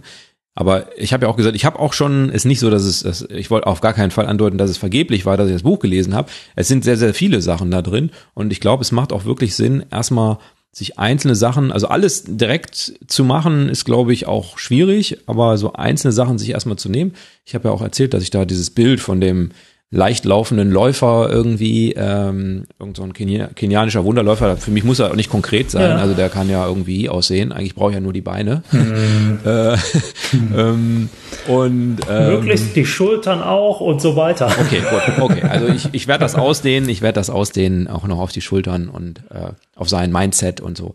Ähm, aber äh, genau, aber diese, diese, das zu benutzen, auch ähm, wenn man dann so läuft und äh, dann eben zu versuchen, zu überprüfen, ob man, ob es dann auch wirklich leichter wird, so zu laufen, also dass es das Lauf, leichteres Laufen wird, das, was ja das Ziel ist. Genau. Also das funktioniert auf jeden Fall. Das äh, finde ich auch, finde ich auch eine gute Bereicherung an der Stelle. Ich wollte mhm. noch mal auf einen Punkt, der für mich, Entschuldigung, ja, sag, sag. Ja, ähm, ja, ähm, Absolut, also ich, ich finde, das ist auch völlig äh, natürlich ist gut, wenn, wenn jemand einfach erstmal so ein bisschen durchwirkert, weil das ist ja, da, da steckt äh, geballtes Zeugs drin. Und ähm, und da macht es natürlich Sinn für sich, äh, die Dinge rauszupicken, die erstmal relevant sind. So habe ich es aber, glaube ich, da auch in der, in der Anleitung äh, angedeutet. Ähm, das kann sich dann im Laufe der Zeit verschieben. Es, es gibt aber auch Leute, die tatsächlich sagen, mit den Sachen, die sie sich da rauspicken, bereiten sie sich systematisch monatelang ganz explizit auf große Wettkämpfe vor. Äh, auf Weltmeisterschaft, auf deutsche Meisterschaft oder so. Äh, und das hat total gefunzt. Also das sind auch so Leserzuschriften oder, oder, oder Zurufe. Äh, von daher kann ich, kann ich nur ermutigen, da wirklich dran zu bleiben und einzutauchen. Hm. Genau, das war auch noch eine Sache, da hatte ich auch überlegt, einen Witz drüber zu machen. Olympia ist ja jetzt verschoben und äh, in deinem Buch steht aber ja leider drin, ähm, dass das nicht funktionieren wird, wenn du mir jetzt einreden willst, dass ich irgendwie äh, Olympiasieger werde. Was mich natürlich enttäuscht hat, dass das nicht funktionieren wird, äh, wo ich mich so gefreut hatte, dass das jetzt endlich mal verschoben ist und äh, ich noch eine Chance habe. Ähm, Thema Verletzungen. Also ich äh, habe relativ viele Verletzungen und äh, oder habe so den Eindruck, dass ich relativ viele Verletzungen habe und immer wieder auch mal ähm, mein Training irgendwie ein bisschen anders gestalten muss oder gar unterbrechen muss. Und ich habe das immer zurückgeführt auf eine nicht so perfekte Lauftechnik. Und manchmal war es natürlich auch Dummheit, wie jetzt das mit der Wade zum Beispiel vom letzten Sommer. Das war natürlich einfach dämlich. Äh, die hat schon wehgetan und dann habe ich irgendwann festgestellt, dass es eine neue Personal Best über 10 Kilometer werden könnte und habe ich nochmal Gas gegeben. Ja, natürlich, also gut, also äh, das war selber schuld. Ne? Aber ähm, ich bin auf einen ganz interessanten Gedanken gekommen, äh, als ich dann dieses Kapitel, äh, ich glaube, es war das Kapitel über Verletzungen oder ein Kapitel davor, ähm, gelesen habe, ähm, dass das ja auch vielleicht eine ganz andere Ursache hat mit meinen ja, häufigeren Verletzungen, nämlich, ähm, dass es vielleicht auch so ein bisschen daran liegen könnte, ähm, wie ich so meine Trainings mache. Ne? Also wenn ich, ähm, ich bin ja jetzt kein wirklich ambitionierter Läufer, ähm, also ich, für mich zählen jetzt Wettkämpfe nicht so unbedingt, also jetzt, dass ich da ähm, ich laufe auch schon mal ganz gern ein bisschen schneller, also für mich gesehen schneller, aber äh, es hängt jetzt für mich nichts daran, irgendwie zehn Kilometer unter 40 Minuten zu schaffen. Ich würde mich natürlich darüber freuen, aber es, äh, wenn nicht, dann ist die Welt auch nicht für mich zu Ende. Ähm, so, aber äh, ich laufe ja so dreimal die Woche ungefähr. Das ist so das Ziel eigentlich, so dreimal die Woche laufen zu gehen und komme so auf so, naja, 30, Kilometer meistens so in der Richtung. Das ist ja nicht besonders viel für mhm. so Wochenumfang. Also eigentlich, und ich laufe ja jetzt auch schon knapp fünf Jahre, also das ist, eigentlich müsste ich das locker verpacken. Ne? Ich habe auch nie jetzt großartige Laufpausen oder ich habe auch eigentlich kein Motivationsproblem, laufen zu gehen. Ähm, aber vielleicht ist es so ein bisschen, das habe ich mir jetzt so gedacht, oder ich habe mir das so hergeleitet. Vielleicht ist es ein bisschen dämlich, wie ich das mit dem Laufen oft mache. Also wenn ich dann irgendwie von der Arbeit komme, dann versuche ich das in bestimmte Zeitbereiche reinzupressen. Ne? Also ich denke mir dann, alles klar, ähm, wir haben jetzt, weiß ich nicht, sag einfach mal 17 Uhr, äh, jetzt äh, ziehst du dich schnell um und äh, gehst laufen, möglichst sofort los geht's und ähm, dann kannst du eine Stunde laufen gehen, 18 Uhr danach irgendwie duschen und dann äh, 19 Uhr ist Abendessen mit der Familie. Ne? So als Beispiel mal. Mhm. Ich versuche das also in so einen in so einen Zeitschlitz reinzupressen, was natürlich ähm, nicht unbedingt die totale Entspannung bedeutet. Also klingt mhm. jetzt jedenfalls hoffentlich nicht so, als wenn es total entspannt wäre. Und ähm, das ist ja vielleicht auch so ein Punkt, also dass, dass wenn man eben, also du hast es auch im Buch drin, dass, also ich habe jetzt aktuell so ein bisschen mit der Achillessehne rechts, habe ich schon öfter mal ein bisschen Probleme gehabt. Ähm, und dass das vielleicht, das kommt ja sehr wahrscheinlich auch äh, durch so einen höheren Muskeltonus, also dass da einfach sehr viel Anspannung irgendwie ist, dass ich nicht so locker laufe, wie ich mir das eigentlich wünsche. Und ähm, das kommt vielleicht ja auch so ein bisschen aus der Situation, also dass ich nicht hingehe und mich erstmal möglicherweise auch eben mental vorbereite auf den Lauf, dass ich mir drei, vier, fünf Minuten nehme oder zwei oder wie viel auch immer, um mir vorzustellen, wie ich jetzt gleich total locker durch dieses schöne Wetter, also wir haben heute super Wetter, wie ich durch das schöne Wetter laufe, diese warme Sommerluft und dann kommt ein bisschen Schatten, sehr angenehm und dann laufe ich über eine Wiese und so weiter. Also, dass ich mir so lockere Assoziationen mache, dass man selber auch erstmal so ein bisschen runterkommt, sondern dass ich meistens sofort ähm, direkt loslaufe, auch ohne großartig. Also ich, ich, ich laufe schon langsam los am Anfang. Also ich versuche jetzt nicht direkt irgendwie Topspeed äh, zu laufen, aber denkst du, das äh, ist ein Ansatz, über den ich äh, mal nachdenken sollte und den ich mal vielleicht verfolgen sollte, diese, diese Idee? Na, ich bin, ich bin kein Hellseher und so Dis Distanzdiagnosen irgendwie mit Kristallkugel, da bin ich auch zurückhaltend. Aber letztendlich, äh, wenn, wenn du selber schon sagst, hm, ja, womöglich, mache ich mir da, äh, weiß nicht, mache ich mir da zu viel Stress, irgendwie, indem ich äh, äh, oder auf die Art und Weise, wie ich momentan das Laufen in, in, der, in den restlichen Alltag hineinquetsche dann könnte das äh, womöglich ein Ansatz sein, denn das, das habe ich ja da auch äh, mit, mit äh, interessanten äh, Studien untermauert, dass äh, die Verletzungshäufigkeit schon äh, signifikant mit dem allgemeinen Stressniveau zusammenhängt, das man so hat.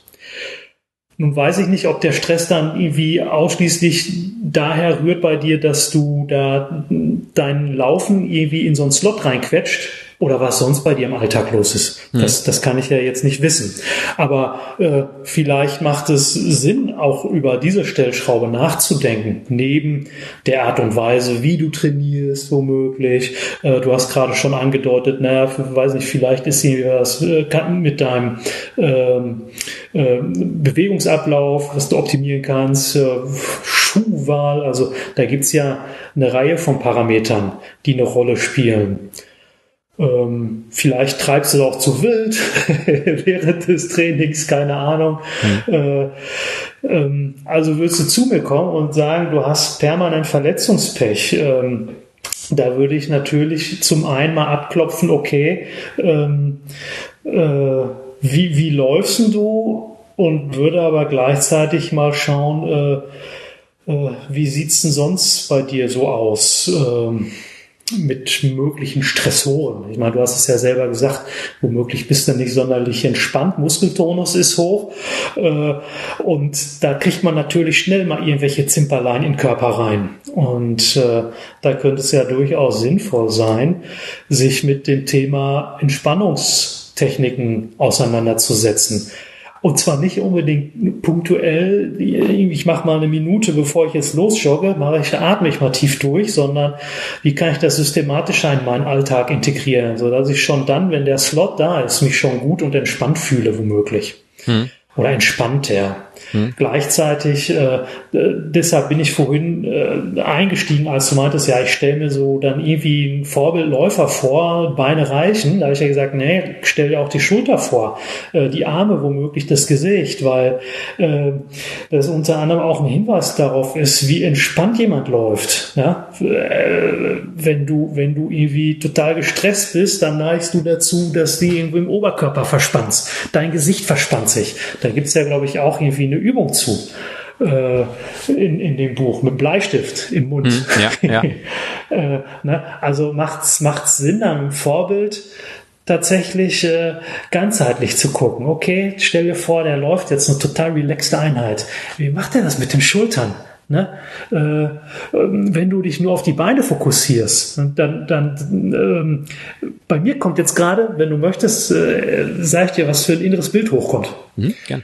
Ähm, und zwar bin ich äh, öfter mal in irgendwelchen Tanzkursen gewesen, irgendwie so Salsa, Merengue und so ein Zeugs. Und äh, die Deutschen sind nicht unbedingt dafür bekannt, dass sie total äh, locker, flockig, grazil tanzen, sondern das sieht dann oft ziemlich ähm, äh, stellt sich aus. Mhm.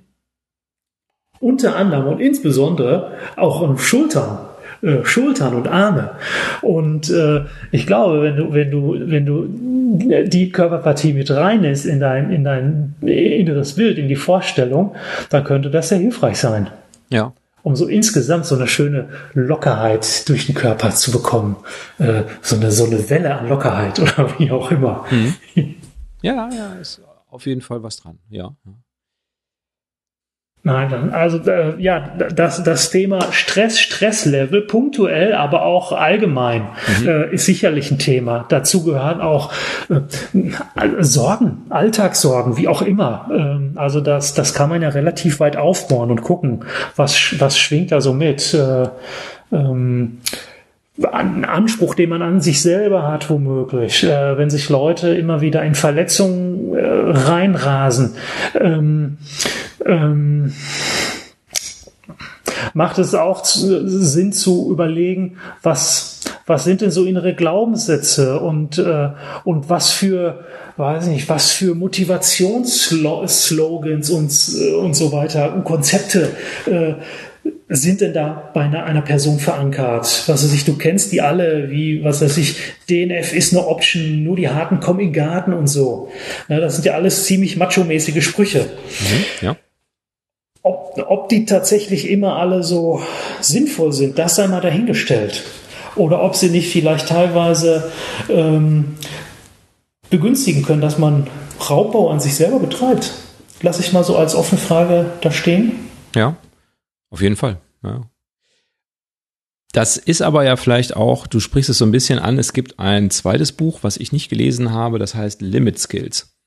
Und ich glaube, zu, zu dem, was ich so zwischen den Zeilen entnommen habe, oder dem, äh, dass das ähm, auch in die Richtung geht, dass man auch eben wissen muss, wo, wo seine Grenze ist und ähm, auch letztlich dann eben überlegen kann, wie man sie überwindet. Aber erstmal, ähm, dass man nicht eben versucht, äh, so wie ich, an Olympia teilzunehmen. Ähm, äh, dass man sich das als Ziel setzt, um dann da ewig dran zu scheitern. Ist es so? Ist das äh, der Inhalt des zweiten Buches oder ist es ein Teil des zweiten Buches? Ähm, der, der, der Aufhänger dieses Buches war tatsächlich das Thema Verletzung. Ähm, also vor, vor, dem, vor dem Limit Skills habe ich noch einen Flowjäger gemacht. Ich weiß nicht, ob du da mal reingeguckt hast. Noch nicht, nein. Na okay, dann bleiben wir direkt bei Limit Skills. Also, ähm, meine Beobachtung ist, und da können wir super schön anknüpfen an dem, was, was du so erlebst. Ähm, überraschend viele Läufer sind mindestens einmal im Jahr verletzt. Äh, da gibt es Studien zu von Sportmedizinern. Ähm, das Interessante ist in meinen Augen jetzt aber Folgendes. Sport, ähm, Laufsport, äh, ähm, was ich, äh, Langdistanz, äh, Langstreckenlauf, ist kein Risikosport. Also ist, äh, man, man, ne, man, man macht da nicht wer weiß was für wilde Bewegung. Ähm, es ist kein äh, Kontaktsport, also da gibt's äh, zumindest in der Regel niemanden, der dir da von der Seite reingrätscht. Ähm, wie kommt das also, dass überraschend viele Verletzungen äh, entstehen? Plus, da muss es ja einen Grund für geben. Plus, plus, wir sind ja dafür gemacht. Also ist ja jetzt nicht so, dass äh, das eine völlig ähm, artfremde Sportart ist, ähm, wo man dann sagt, okay, da, da sind die Menschen aber auch wirklich nicht wirklich nicht für konstruiert fürs Laufen. Ne? Also das ist ja, kommt ja auch noch hinzu. G genau. Hm. Genau. Äh, also eigentlich äh, äh, sind wir für prädestiniert, um ein bisschen länger unterwegs zu sein. Ähm, ähm, es gibt niemanden, der uns ein Beinchen stellt, der uns die Knochen wegwämst. Ähm, es, es sind keine wahnsinns unnatürlichen Bewegungen. Also gibt es eigentlich keinen guten Grund für viele Sportverletzungen. Die gibt's aber. Und meine Hypothese war dann, ja, ähm, dann äh, liegt es am Selbstmanagement der Sportler. Ähm, und das spiegelt so ein Stück weit auch wieder, was Sportärzte sagen. Viele Läufer machen zu viel, und wenn sie verletzt, wenn sie verletzt sind, dann fangen sie auch zu früh wieder an. Und ich glaube, das Ganze wird unter anderem auch befeuert durch ähm, ja so Motivations Experten, mhm. in Anführungsstrichen, die ihre Leute oder Kunden, wie auch immer, äh, mit so, mit total funkigen, äh, spannenden Sprüchen und Slogans ködern, die alle irgendwie sich cool anhören und man denkt so, hey, ja, wie zum Beispiel, wenn du willst, kannst du alles erreichen. Da denkt man doch erstmal, wow, ja, cool. Oder denk The immer positiv. Is the limit. Ja, genau. Und äh, äh, reiß deine Grenzen ein. Und da denke ich immer, ha, wirklich? Also ehrlich, kann man wirklich alles erreichen, nur wenn man will? Ist das wirklich so? Oder ist das nicht schlicht gelogen? Es kann nicht jeder Bubi auf dem äh, Dorfbolzplatz Fußballprofi werden, weil er bestimmte Voraussetzungen nicht hat. Es kann nicht jeder ein virtuoser Klavierspieler werden, weil er entsprechende Voraussetzungen nicht hat. Es kann nicht jeder ein äh, Olympiasprinter werden, weil er Oh, die biomechanischen. Voraussetzungen nicht hat. Sprinter, Baby, Sprinter. Ah, okay, okay. Aber, Aber Langstrecke kann jeder, oder? Da, genau. Hör mal, ich bringe dich ganz groß raus. Äh, es ist schlicht gelogen. Äh, ne, wir, ähm, äh, wir haben alle bestimmte Voraussetzungen. Und mitunter passen die Voraussetzungen, die wir nicht mitbringen, zu den Bedingungen einer bestimmten Leistung. Das muss man doch vielleicht mal anerkennen. Ähm, denn dieses äh, Denk immer positiv. Äh, es ist ja erwiesen, dass so ein äh, realistischer Optimismus absolut sinnvoll ist, äh, hilfreich und dass auch die Arbeit mit, mit positiven Bildern und Zielen äh, strategisch ganz bedeutend ist. Aber was überhaupt nicht sinnvoll ist und was wirklich gefährlich werden kann, ist, wenn man in, in, immer und überall so dieses äh, ähm, Mantra des positiven Denkens über alles stülpt. Äh, ich trenne mich gerade von äh, meiner Lebensgefährtin, von meinem Lebensgefährten, wie auch immer. Es ist, äh, ich bin traurig oder ich habe einen Job verloren, wie auch immer. Äh, mein absolutes Karriere- oder Jahreshighlight, die WM-Teilnahme, ich habe es völlig vergeigt. Macht das dann wirklich Sinn, über solche Niederlagen, die man in dem Moment ja irgendwie wahrnimmt oder Tiefpunkte, einfach nur drüber zu stülpen? Und so hört sich das dann oft an. Ah, alles ist gut und äh, Krone richten, weitermachen und äh, ich bin toll. Du kennst diese ganzen Sprüche. Hm. Ne? Ähm, also ein, ein, ein zentrales äh, äh, Lernprinzip bei, bei, bei, bei Niederlagen, Tiefpunkten äh, ist, dass, dass man sich selber Raum und Zeit gewährt, um auch zu trauern. Wenn man das nicht macht, dann ist das mitunter so wie, äh, weiß nicht, du hast so ein irgendwie bis im Schwimmbad, hast so einen Wasserball und drückst den irgendwie unter Wasser und dann ploppt der an einer anderen Stelle wieder auf. Hm. Und kann dann an einer anderen Stelle zu einer, äh, zu, zu einer Blockade führen, zu einer Krankheit, Verletzung oder weiß der Kuckuck. Also macht's Sinn, wirklich mit, mit ganz realistischen äh, Vorstellungen durchs Leben zu gehen und sich nicht irgendwelche naiven, sich selber total zu belügen. Hm. Absolut. So, so, ja, so sag ich's mal. Ja. Na, und äh, ja, und da, da räume ich in diesem Limit Skills Buch einfach mit auf, reiß deine Grenzen ein. Da denke ich, alter Falter, ähm, wie, wie undifferenziert ist denn das? Ähm, also, stell dir vor, es ist Winter. Du gehst aus der Tür raus. Ist das dann nicht cool, wenn du ein warmes Paar Schuhe anhast und die Schuhe die Grenze zur Außenwelt markieren und die Füße warm halten? Ist das nicht cool, wenn man eine Jacke anhat, die eine Grenze markiert zur fröstlichen Außentemperatur? Ist das nicht cool, wenn man abends in seine eigenen vier Wände kommt, die eine Grenze markiert? Ähm, ist unsere Haut nicht eine ganz wichtige Grenze, die äh, wichtige Vitalfunktionen wahrnimmt? Und das soll ich alles einreißen? Hey, reiß deine Grenzen ein? Ähm, äh, ich kann da echt nichts mit anfangen.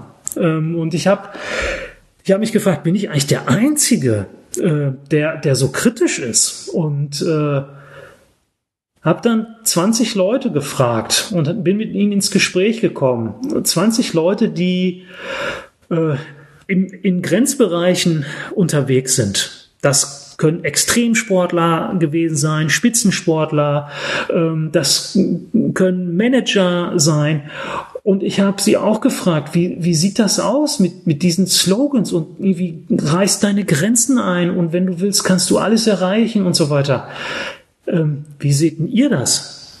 Und letztendlich gab es die Rückmeldung, also das, was, was ich so im Kopf hatte, wurde mir bestätigt. Ja, das ist saugefährlich. Wenn irgendein äh, nordischer Kombinierer, der da von einer riesen Skischanze springt, über seine Grenzen geht, ja, dann, dann stürzt er ab. Ganz banal, dann stürzt er ab. Und äh, ja, so habe ich dann aus völlig unterschiedlichen Kontexten äh, Erfahrungen gesammelt, Stimmen gesammelt äh, ähm, und das, das äh, kombiniert dann mit so ein bisschen ähm, ja, so Teasern, Experten-Teasern über Grenzerfahrung, was ist, warum ist das wichtig, worauf sollte man aber achten, beziehungsweise, ja, und eine ganze Reihe von Themen, äh, die letztendlich dabei unterstützen sollen, ähm, dass dass wir unsere, ich habe es genannt, Grenzkompetenz verbessern. Das heißt, so ein Set an, an Fähigkeiten, Einstellungen, die, die uns dabei helfen, dass wir schon über uns hinauswachsen. Äh, das ist ja äh, das, das Prinzip menschlicher Entwicklung, dass wir über uns hinauswachsen. Äh, sportliches Training, natürlich muss das auch mal wehtun, damit wir entsprechende Reize setzen, über uns hinauswachsen können. Ähm, aber wie können wir das machen, dass wir uns dabei langfristig nicht kaputt machen? Hm. Ja, okay, sehr interessant. Das ist so, ja. die, die, das ist die zentrale Frage. Und ich habe, äh, ich habe äh, im, äh, im Rahmen der Vorbereitung der Interviews mit den ganzen Gästen habe ich mir so ein paar Leitfragen äh, überlegt, anhand derer ich mit den Leuten ins Gespräch kam. Und da gab es dann wiederholt die Rückmeldung, als wir da miteinander diskutiert haben. Michelle, hm, Du bringst einen ganz schön nach, über, über das eigene Leben nachzudenken. Oder das sind echt gute Fragen. Und dann habe ich mir gedacht, okay, wenn die Leute das so, äh, so für so wertvoll fanden, diese Fragen, äh, dann solltest du, solltest du sie den, den Lesern nicht vorenthalten und habe dann äh, diese Leitfragen auch mit ins Buch gepackt. Ähm, wohl wissend, dass ich jetzt äh, nicht, das nicht der Weisheit letzter, letzter Schluss, sondern es ist wie beim mentalen Training auch so ein Stück weit Entwicklungsarbeit und da, da äh, sollte jeder für sich auf Spurensuche gehen. Und wenn, wenn ich äh, überraschend häufig verletzt bin, dann macht es ja Sinn, mal zu überlegen, woran das liegen könnte, außer an, an den Schuhen. Ja, absolut. Ja, ja ist ein sehr guter sehr guter Ansatz, ja. Also ich werde dann noch mal gucken, was in Limit Skills äh, drin ist. Du hast dann auch ein drittes Buch angesprochen, das Buch Flowjäger. Kannst du mal in wenigen Worten noch mal zusammenfassen, was, was da das Thema ist? Ähm, Im Prinzip äh, stelle ich da so ein Stück weit meine, meine Forschungsreise dar. Ich habe ja, äh, haben wir anfangs äh, erzählt, mein, mein erster Wettkampf überhaupt, das war dieser Lauf in der Atacama-Wüste. Und das war gleichzeitig ein äh, mentales Trainingsexperiment. Ich habe da mit mentalen Training, mit äh, gezielten Einsatz von, von flow-artigen Zuständen, Aktiv-Wachhypnose gearbeitet. Und äh, das Thema hat mich dann nicht mehr losgelassen. Und äh, ich habe gemerkt im Laufe der Zeit, dass dass ich so eine Reihe von Fragen hatte, auf die gab es aber in der Forschung keine Antwort und habe mich dann entschieden, selber äh, auf Forschungsreise zu gehen und äh, auf meine in Anführungsstrichen alten Jahre eine Doktorarbeit zu machen und habe dann das äh, Phänomen Flow untersucht. Äh, also es ist ein Zustand, wo man total versunken ist in der Tätigkeit, völlig darauf fokussiert. Alle anderen Gedanken, negativen Gedanken sind völlig ausgeklammert. Man ist wirklich eins mit der Tätigkeit. Die Zeit vergeht womöglich wie im Fluge. Man ist einfach drin. Und äh, ich habe geguckt, wie sich, äh, wie, wie dieser, dieser Zustand äh, bei extrem Ultramarathonläufen entsteht und wie er sich auf die Leistung und Zufriedenheit auswirkt. Und als ich die, die Doktorarbeit fertig hatte, habe ich, habe ich die zwei, drei Leuten hier aus meinem Freundesbekanntenkreis gezeigt zum Korrekturlesen. Äh, und die sind auch sportlich affin, keine, keine Fachexperten, aber steckten so in der Sportszene drin. Und die sagten, boah, total interessant.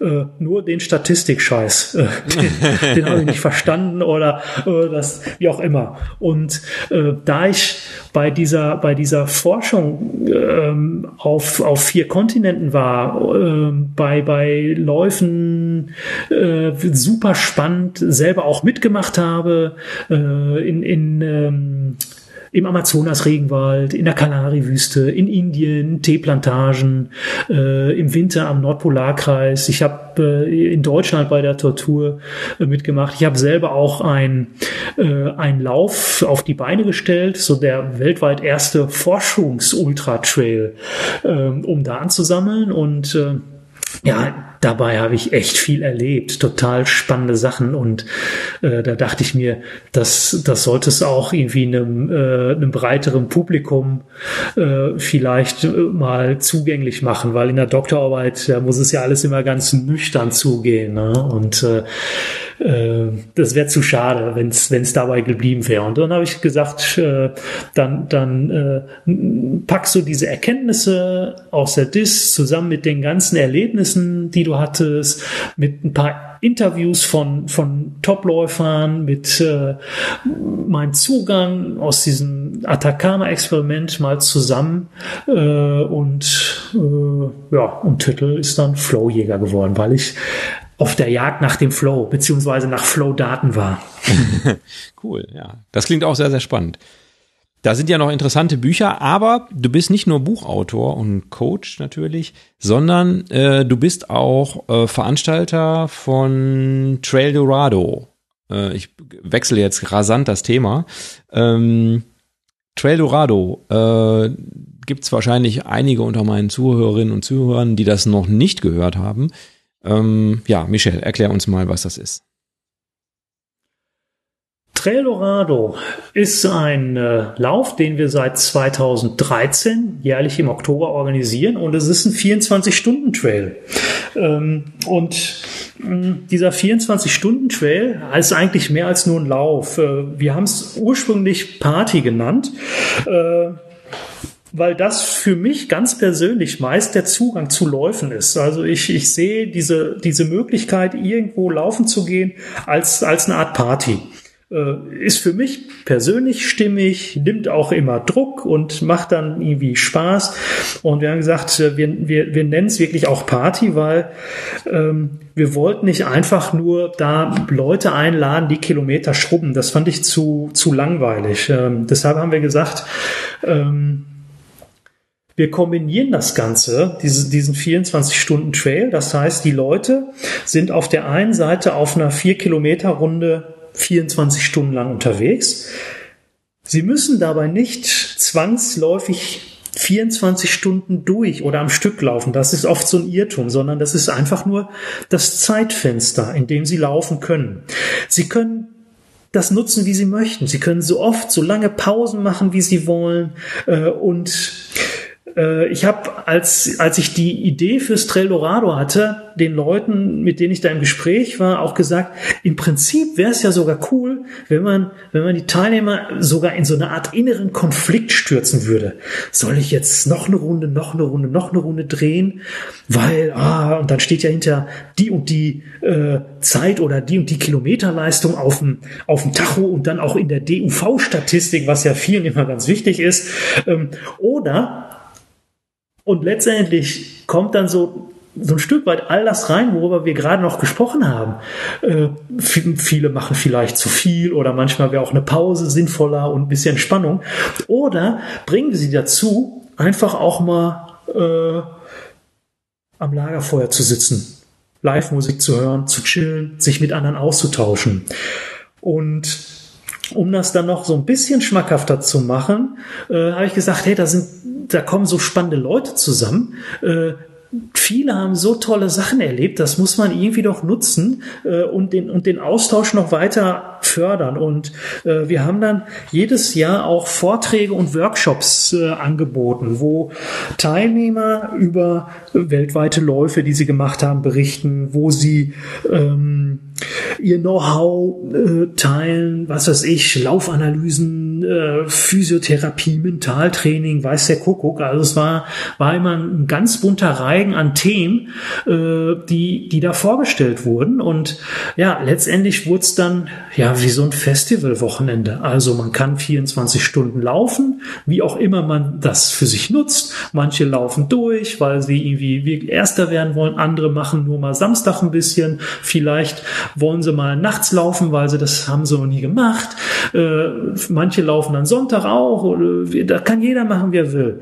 Dann gibt's äh, Live-Musik, es gibt Lagerfeuer, es gibt diese Vorträge, Workshops und was noch so ein Aushängeschild geworden ist, wir haben eine, äh, eine richtig geile Verpflegung.